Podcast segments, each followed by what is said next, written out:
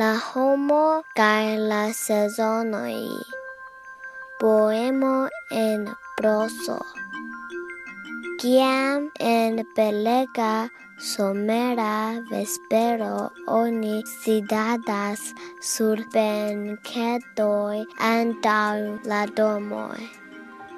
Tiam vole, ne vole, oni pensadas pri la mondo pri la maesta universo, la negalculebla stelaro brilas, la luno lumas, kaj kelkfoje steloj curas tra la firmamento. Tiam la avino diras que iu mori, mortis.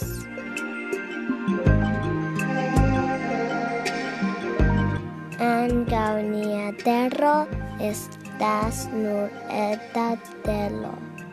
Ĝi kuras, kuregas sur la vojo kaj obeas al la eternaj leĝoj. Nia terra estas speculo de la tuto.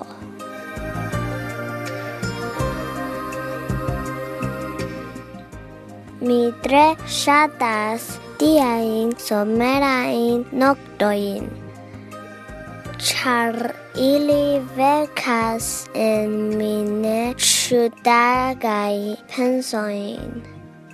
Tiui pensoi estas furai, mildai, kai ili okupas mien animon.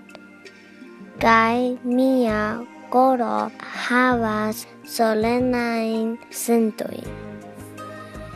La vivo de la terro estas speculo de la universo kai la vivo de la homo estas speculo de la tero. La infaneco montras la printempo. La infano estas kiel fresha floreto. La floreto estas pura, delicata. Gi serĉas la varman lumon de la suno. Kai ancorau cias nenion pri malhelai. Ombroi stormoi. Uraganoi.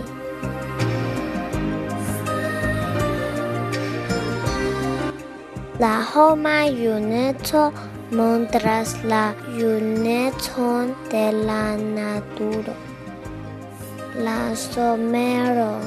Tiam la homo kiel la terro vivas en artezo li fervole laboras. Li gaie cantas kai kelkfoje ankaŭ ploretas sed ĉiufoje la ĉak renon li rapide forgesas. Char post foriro de la grisai nuboi de nove aperas la boncora sun varmo.